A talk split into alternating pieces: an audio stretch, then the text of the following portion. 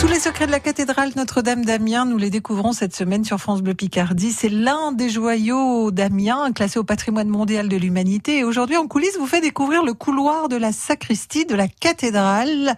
On retrouve une dernière fois Thierry Sanchez, guide conférencier aux côtés de Maxime Schneider. Bonjour Thierry. Bonjour. On termine la visite de la cathédrale d'Amiens aujourd'hui avec vous dans le couloir de la sacristie. Alors là, on se trouve justement juste devant. Alors le public passe et voit une grande porte sur laquelle est écrit sacristie. Et on n'imagine pas qu'il reste un petit joyau de notre cathédrale. Alors on va ouvrir la porte, une grosse porte en chaîne. Oui, rouge d'ailleurs, elle est magnifique cette porte. Alors savez-vous pourquoi rouge? La tradition veut qu'en fait c'était les hum, bouchers qui payaient en fait la peinture des portes de, de cathédrale à l'intérieur et à l'extérieur. Et la tradition veut que ça soit fait avec du sang de bœuf. Rouge comme le sang.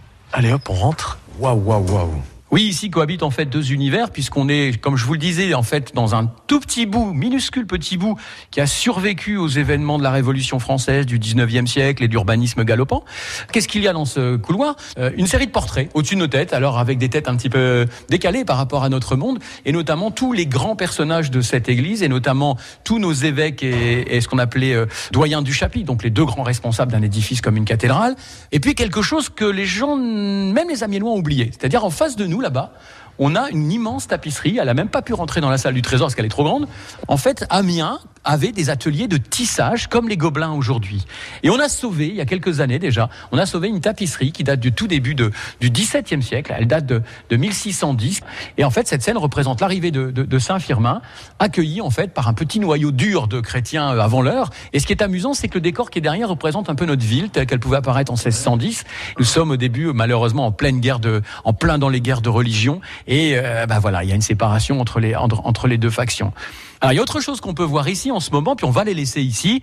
On a mis 26 ans à faire tous les travaux de pierre, c'est-à-dire tout l'extérieur de la cathédrale, statues, euh, parties moins sculptées, parties lisses, au détour, etc. Tout ce qui est pierre, vient les travaux viennent d'être terminés il y a quelques mois, et du coup on a on a dû refaire quelques statues, et on a sauvé en fait trois des statues qui datent de la fin du XIIIe, début du XIVe siècle, qui sont exposées dans le couloir de la sacristie, qui permettent de voir de près ce que d'habitude on voit de loin, et surtout nous on est en bas et les statues sont en haut. Là elles sont exactement en face de nous, et on se rend compte qu'on a des gaillards qui sont pour cela, en tout cas à peu près de notre taille, euh, un peu usés par le temps. On va juste rappeler quand même qu'ils ont 750 ans à peu près. Ils font pas leur âge. Hein. Ils font pas leur âge, ils font pas leur âge. Enfin un petit lifting quand même, mais bon, voilà.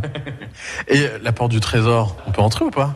On va jeter un œil. Alors là, on est dans un espace qui est pas très grand, petit espace qui est en l'ancienne salle de ce qu'on appelait le trésor littéraire, c'est-à-dire l'endroit où le chapitre rangeait les documents, on va dire écrits, euh, que ça soit des, actes de propriété ou des ouvrages précieux qui disparaîtront. Ils partiront avec pendant les grandes migrations du clergé à la Révolution française et qui depuis a été à l'initiative de, plusieurs personnes et no, notamment la, la ferveur d'un de nos évêques du 19e siècle, à peu près sous le règne de Napoléon III, l'évêque de Salinis, qui avait euh, collecté des objets qui avaient non pas été, enfin certains sauvés à la Révolution française et qui profitaient un petit peu de la politique de l'empereur Napoléon III pour créer un espace muséologique dans lequel on va voir à peu près 70, 80 objets qui sont très variés. Ça va aller bien sûr du chef de Saint-Jean-Baptiste, très important. On va avoir ce qu'on appelait des monstrances. On a des reliquaires, on a des statues, on a des vêtements religieux du XVIIIe siècle, des ostensoirs, des calices, des burettes, enfin tout, tout, tout ce qui a pendant des siècles été utilisé par le clergé et pour le clergé